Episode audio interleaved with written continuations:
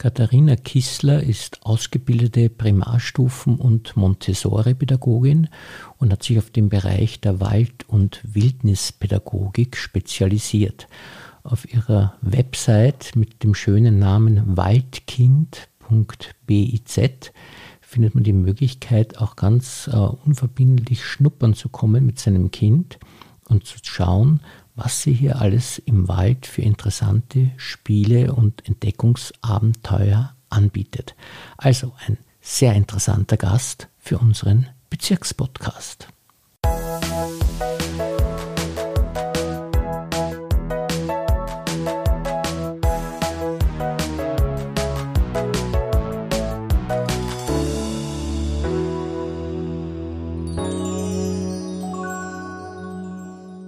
Herzlich willkommen, liebe Frau Kissler, und vielen Dank, dass Sie sich für uns Zeit genommen haben. Guten Morgen und vielen Dank für die Möglichkeit, mit Ihnen ins Gespräch zu kommen. Sie machen ja was ganz Besonderes und ich finde das auch sehr erfreulich in Zeiten wie diesen. Sie wollen die Kinder in den Wald bringen. Wie schaut denn das aus? Ja, also meine Einladung an die Eltern, die speziell auch aus Mauer oder aus dem 23. Bezirk oder Umgebung kommen, ist, dass wir entweder am Nachmittag, also es gibt momentan zwei Waldspielgruppen, oder auch am Vormittag gemeinsam eineinhalb Stunden im Wald Zeit verbringen. Das kann man sich so vorstellen. Also die Eltern kommen mit ihren Kindern. Es gibt einen gemeinsamen Treffpunkt und wir haben dann ein Waldstück, das wir besuchen. Das ist auch ein Waldstück, das die Kinder dann nach einiger Zeit, das den Kindern dann vertraut ist. Da gibt es dann verschiedene Aktivitäten an die Jahreszeit angepasst. Auch Zeiten für das freie Spiel, das sehr wichtig ist, auch für die Kinder. Die Eltern kriegen dadurch spielerisch so ein bisschen ein Sammelsurium an ja, Ideen, was man eben mit den Kindern draußen machen kann, auch fernab der Waldtage, dann mit der eigenen Familie. Also wir haben jetzt zum Beispiel vor kurzem Baumgesichter gestaltet, einfach mit einem salzarmen Teig. Da sieht man ja, dass Sie also Ahnung haben, sage ich mal so, weil man kann natürlich mit jedem in den Wald gehen, aber bei Ihnen ist es so, dass Sie wirklich eine ausgebildete Pädagogin sind, auch Montessori-Pädagogin und sich da viel Gedanken gemacht haben darüber, was man alles mit den Kindern machen kann. Und mir kommt auch vor, auf Ihrer Webseite wird das auch sehr deutlich, dass es Ihnen wichtig ist, auch dass Familien hier zusammengeführt werden, dass sie sich kennenlernen und dass da Bekanntschaften entstehen, die Kinder andere Kinder kennenlernen und dass nicht ein ganz anderes soziale Möglichkeiten sich dann ergeben. Ja, ganz genau. Also deswegen wird äh, das Format äh, der Waldspielgruppen auch in Semesterblöcken angeboten, damit die Familien und die Kinder eben Zeit haben, sich gut kennenzulernen und ja, idealerweise vielleicht entstehen sogar hier Freundschaften fürs Leben. Ich erlebe selbst als Mama, dass es halt schon immer der Wunsch da ist, viel draußen zu sein mit dem eigenen Kind. Nur oft, wenn man dann alleine mit dem Kind starten möchte und es ist vielleicht jetzt ein bisschen Regen draußen oder man merkt einfach, ach, man kommt irgendwie gerade nicht in die Gänge, dann ist es einfach leichter, dann zu sagen, hm, na, ich bleibe heute doch zu Hause. Ja, das kenne ich von mir, habe ich schon oft erlebt. Und wenn man dann aber weiß, ah, da warten noch andere Eltern und noch andere Kinder und da gibt es einen fixen Termin, dann ist da so meine Idee, dass es doch, dass man es doch eher rausschafft.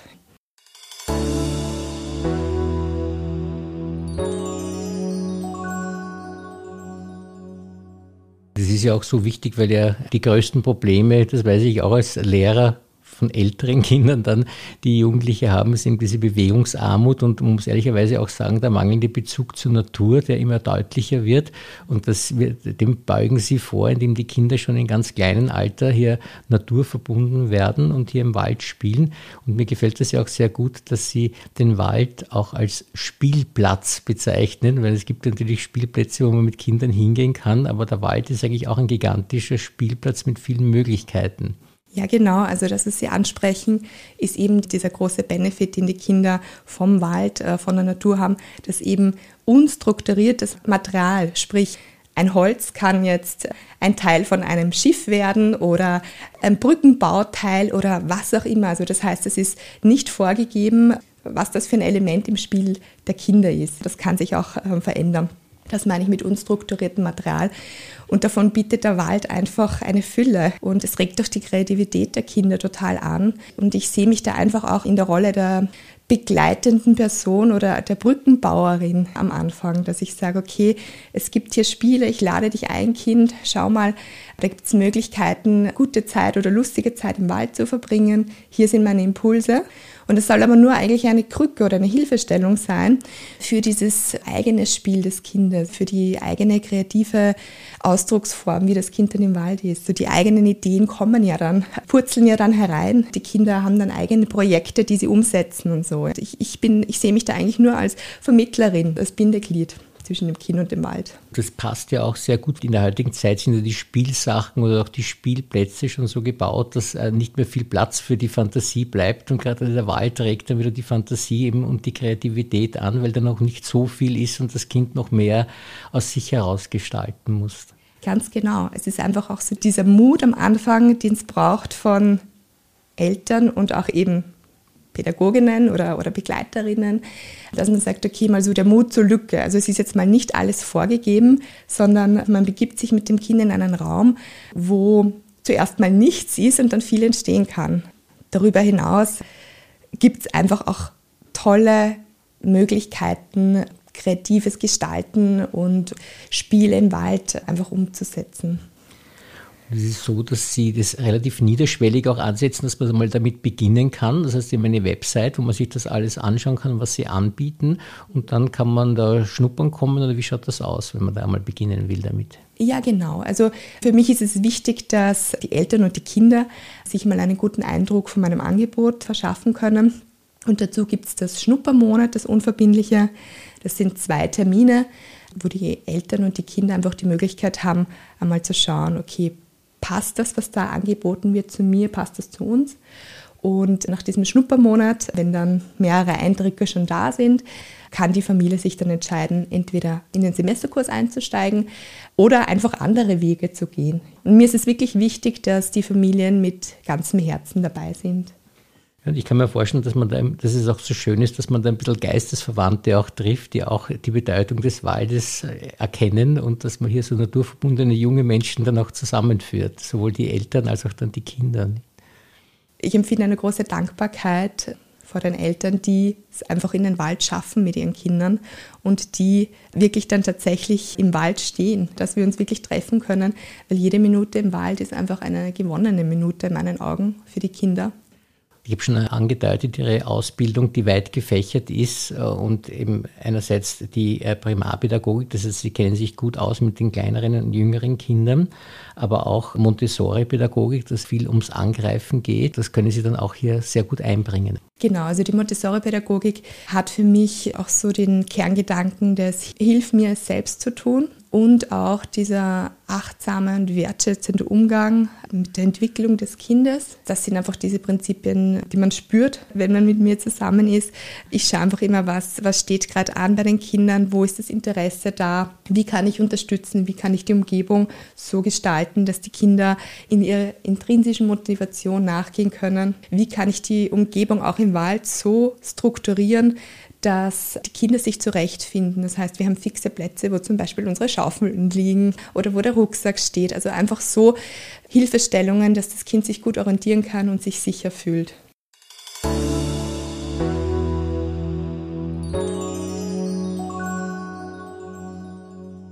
Dann ist es auch so, dass Sie äh, sich beschäftigt haben mit der gewaltfreien Kommunikation nach Rosenberg, wo es eben darum geht, dass man nicht in diese ursprünglichen Muster verfällt, wie eben Verteidigung, Rückzug und Angriff oder so, sondern anders argumentiert und durch andere Argumentation dann auch äh, und besonders viel Empathie auch eine bessere Atmosphäre schafft zwischen den Menschen. Ja, genau. Also da geht es vor allem auch in der Konfliktbegleitung bei den Kindern, dass man einfach sichtbar macht, okay, warum geht es jetzt beiden Kindern? Dass man weggeht von dieser Opfer-Täter-Rolle, sondern dass man sagt, okay, ihr beide habt jetzt einen Konflikt, ihr habt gerade Wünsche oder Bedürfnisse, die nicht zusammenpassen oder die in andere Richtungen gehen. Und jetzt zeigt mir mal, worum geht es euch und wie können wir gemeinsam eine Lösung finden. Einfach auch diesen Raum aufzumachen und zu sagen, wir wollen gemeinsam eine Lösung finden und ich habe das erlebt in der Praxis, was für geniale Ideen da kommen. Also auf die ich nie gekommen wäre. Also es ist wirklich, wirklich schön zu sehen, was da in den Kindern steckt. Wie sind Sie eigentlich so ein naturverbundener Mensch geworden? Ja, das hat bei mir schon ganz früh angefangen. Also meine Oma väterlicherseits, die hat ein Haus in Buchberg am Schneeberg. Da habe ich ganz viel Zeit verbracht als Kind. Die hat einen ganz großen Garten mit sogar einem Bach, der durchfließt. Und da haben wir ganz viel, also meine Schwester und ich haben ganz viel Zeit dort verbracht und ich habe das als sehr bereichernd erlebt und es sind ganz, ganz viele Eindrücke aus meiner Kindheit, also positive Eindrücke auch von dieser Zeit. Und darüber hinaus auch so, also es, ich habe noch eine Erinnerung an einen Spielplatz im 23. Bezirk, wo ein angrenzendes wildes Stück war, unstrukturiert, also das war so ein, ein, ein Strauchgürtel quasi, ja. Und wir sind am Spielplatz vorbeigezischt und direkt in die Wildnis, unter Anführungszeichen. Und das waren die schönsten Stunden. Ja. Da haben wir einfach geschaut, wie wir Geheimwege finden und so weiter. Also das war das äh, aus meiner Kindheit. Dann habe ich später als erwachsene Frau einfach gemerkt, dass mir das, äh, der Aufenthalt in der Natur irrsinnig gut tut und Kraft gibt in Form von Wandern und äh, Klettersteige begehen und habe einfach immer wieder gemerkt, okay, nach einem Aufenthalt im Wald geht es mir als Person als Ganzes einfach sehr gut und ja, habe meine Hobbys dann auch in die Natur verlagert.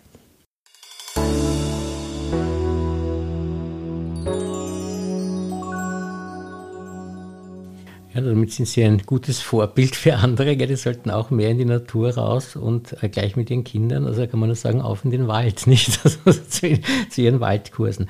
Ja, um Sie zum Abschluss vielleicht noch ein bisschen besser kennenzulernen, noch ein paar Fragen aus unserem Fragebogen. Was ist denn Ihre Lieblingsmusik? Ich habe sehr gern äh, so Musik, wo ich das Gefühl habe, das sind so Vollblutmusiker am Werk. Ähm, zum Beispiel eine meiner Lieblingsbands ist Mumford Sons.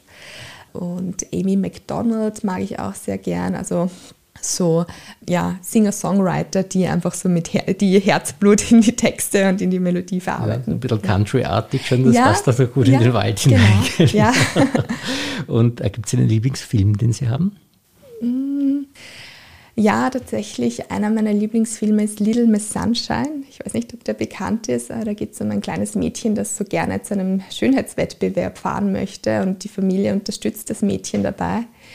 Und sie kommt dann drauf, dass das eigentlich gar nicht, gar nicht. Und sie macht ihr eigenes Ding dann draus. Also auch so diese Selbstermächtigung. Das Kind hat eine Vision und es wird auch unterstützt darin und wird aber so achtsam begleitet, dass äh, was Eigenes daraus entstehen kann. Ja, ja, das ist ja wirklich ein tolles Finale, was der Film hat. Ich habe ihn gesehen. Ja. Das, der ist wirklich sehr eindrucksvoll, das stimmt.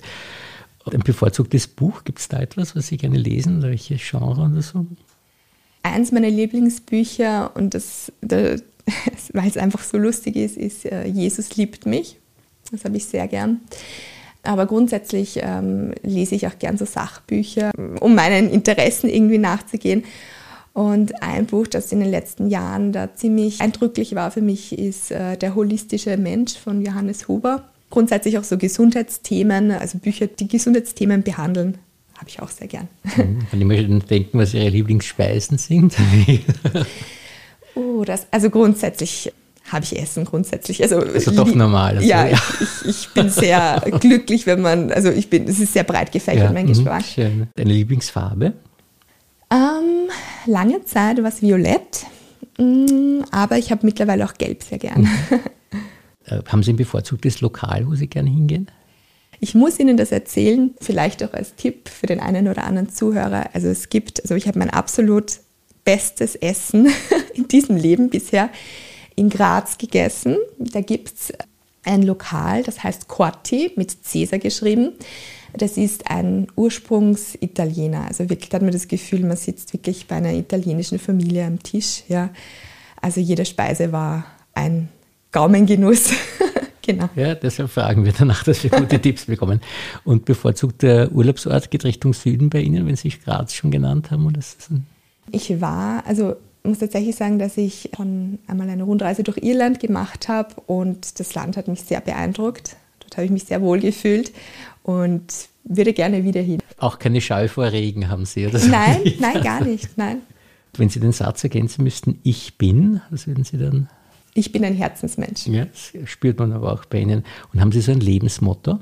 Ja, dass ähm, ich grundsätzlich ins Leben vertraue und das Gefühl habe, dass das Leben eigentlich gut zu mir ist und mich, mich unterstützt und dass ich allen Grund dazu habe, optimistisch in die Zukunft zu schauen. Da wünsche ich Ihnen alles, alles Gute. Vielen, vielen Dank für das wirklich sehr, sehr nette Gespräch. Ich danke Ihnen für Ihre Zeit, Herr Nitsch.